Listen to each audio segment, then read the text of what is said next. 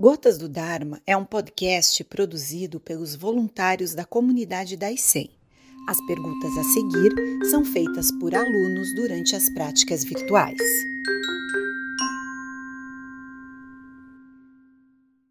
Sensei, senti dificuldades de fazer a prática de zazen de hoje porque tive insônia. Gostaria de saber se é normal e se devo persistir quando isso acontecer novamente. Se você tiver é, sono demasiado, a, resposta é durma. Na verdade, depois de bastante prática, é possível dormir é, sentado em zazen, sem cair. Então, você tem duas opções: vá dormir ou permaneça sentado como os mestres do passado, que não se deitavam Alguns deles nós nos referimos aqui como o próprio Mahasyapa. E tente. Vai descobrir que é bastante possível. Mestre, o que devemos fazer quando estamos assistindo a uma competição como uma partida de futebol em que torcemos por um dos times? Se torcemos para que um time ganhe, obviamente torcemos para que o outro perca. Nesse caso, queremos o bem de um e o mal de outro. A natureza dos jogos é ganhar e perder. A primeira coisa que devemos fazer quando assistimos um, uma competição é compreender que a natureza dos jogos é esta e que, portanto, não passam de fantasias das nossas mentes que acreditam que existe algo como ganhar e perder. Se você for um praticante durante um bom tempo, não conseguirá mais torcer por um time ou por outro, porque você vai compreender a natureza dos jogos. E compreendendo a natureza dos jogos, eles perdem o sentido. Monge Gensho, como transformar uma atividade como o ciclismo em um treinamento zen? Apenas pedale.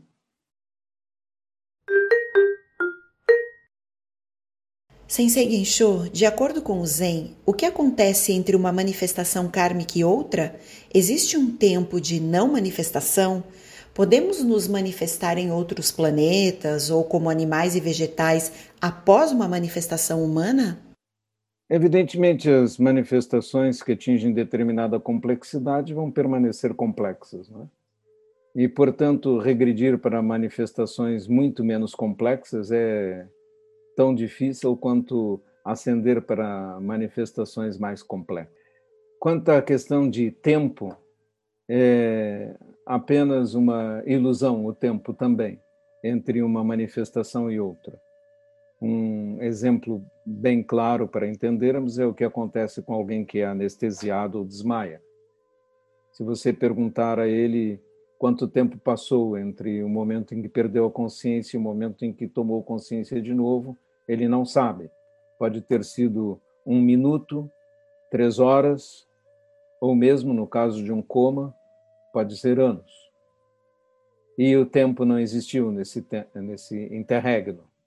Portanto, eh, não se coloca a questão de tempo entre manifestações. Monge, os ensinamentos secretos não dificultam a prática para uma pessoa com pouca instrução, podendo levá-la a desistir? Nós temos muitos exemplos de pessoas eh, até analfabetos que se tornaram mestres. É o caso de Huineng, que não sabia ler e se tornou um grande mestre fundamental na nossa história, embora, como ele escreveu mais tarde, provavelmente ele aprendeu. Então, é secreto em termos de compreensão, mas ele não é secreto. Não?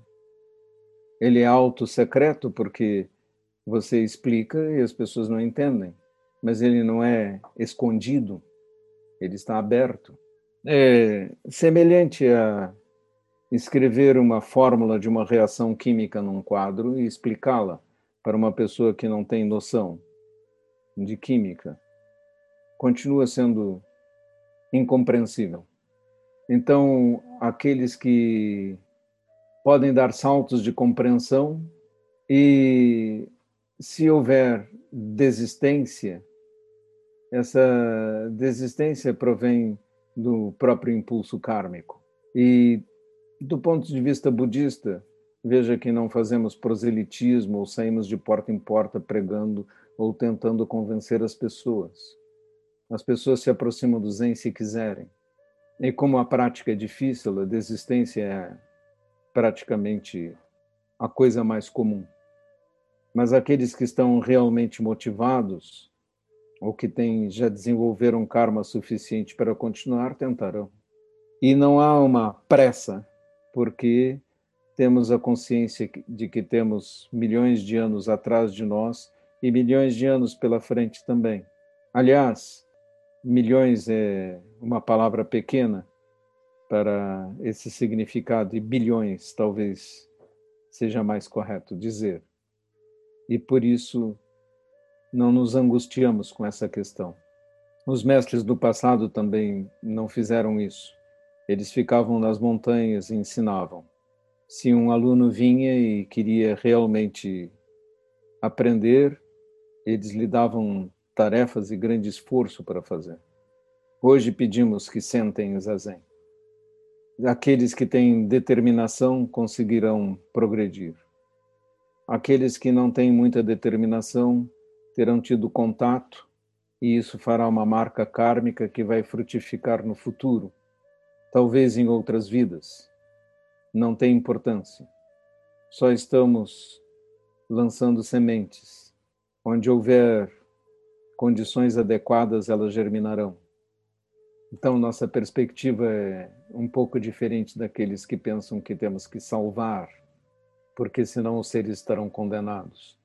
Do ponto de vista do budismo, não há nada como condenações definitivas. Só há mudança e oportunidade. E devemos aproveitar as oportunidades se nos for possível, se tivermos energia para tanto, se tivermos acumulado karma em mérito suficiente para esse progresso. Senão, desistiremos. E isso é, vejam, nas histórias de transmissão, muitas vezes o mestre consegue transmitir para apenas um discípulo em toda a sua vida. Não podemos ter contato com muitas pessoas, podemos ajudar a muitas, mas uma transmissão ah, realmente não é algo que possamos dizer, ah, isto é comum. Depende demais do esforço pessoal de cada um, de cada um que deseja se libertar. Parece muito sério esse assunto, mas eu lembrei de um, um caso em que uma mulher veio falar comigo e disse: Ah, eu estou gostando muito do Zen e de todos os ensinamentos, mas eu não quero essa santidade toda, eu só quero melhorar um pouquinho. Eu achei que era um desejo legítimo.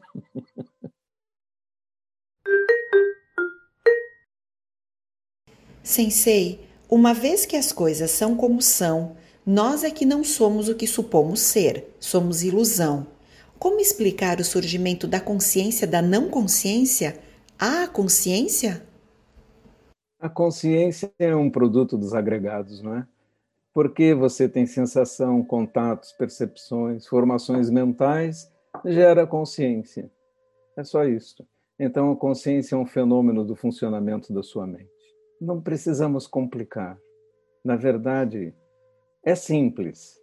Pode ser difícil de entender, mas é simples.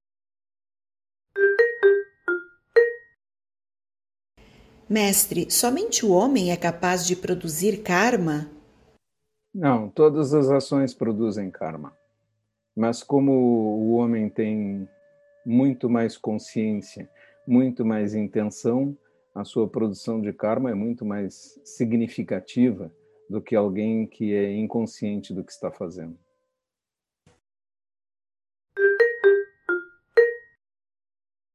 Monge Gensho poderia trazer alguma fala em relação ao ato de sentar em zazen sem ter objetivo algum? Como fazer com que isso já não seja um objetivo? Melhor sentar até desistir, não é? Quando um aluno vem e diz, já não sei mais por que, que eu estou sentando, então esse é um grande momento. Né? Sente até não saber mais por que está fazendo isso. Sensei, fiquei com dúvidas sobre uma palestra sua. Cada ser senciente tem seu próprio corpo oculto ou é um corpo oculto para todos os seres? Não falei sobre um corpo oculto de, de cada ser, não foi isso. Nós falamos sobre ensinamentos ocultos. E o que dissemos é que não existem um corpo oculto de ensinamentos no Zen. Ou seja, não existe um conjunto de ensinamentos ocultos no Zen. Todos os ensinamentos estão abertos eles são autos secretos, como expliquei, porque às vezes você os ouve e não entende do que estamos falando. Mestre, com relação à natureza dos jogos, podemos dizer que a nossa própria vida cotidiana também é um jogo de egos? Muitas coisas na vida cotidiana têm natureza de jogos, natureza de ganhar, de perder. E por isso é importante para o praticante desenvolver uma mente que não quer ganhar, nem não tem vontade de ganhar, nem tem medo de perder. E essa manifestação pura é uma coisa muito, muito bonita. Pense na simples ação de uma mãe que levanta um filho quando ele caiu. Ela não pensa nada. Ela não pensa naquele momento em ganhar nem em perder. Ela só quer ajudar compassivamente aquele ser que caiu. E este movimento, sem nenhum pensamento, é exatamente o que uma mente vazia deve fazer fazemos as coisas sem tentar obter algo para nós, nem por ter medo de perder algo para nós mesmos, mas simplesmente pelo outro. E essa mente que esqueceu de si mesma é a melhor das mentes.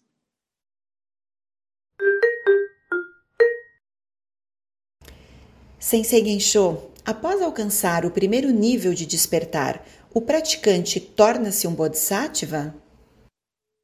Não, não é isso. Bodhisattva quer dizer um ser com uma mente focada na iluminação e alguém que teve uma primeira experiência de despertar pode ter uma experiência que seja muito fugaz, leve e que você vai lembrar depois como uma mera recordação e, portanto, ter uma primeira experiência de despertar é muito pouco.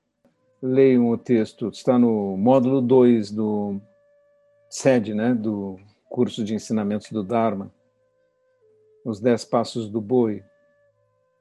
E nesses dez passos do caminho do despertar, as primeiras experiências místicas de ter lampejos de iluminação já estão ocorrendo no terceiro passo e, portanto, não são tão extraordinárias assim.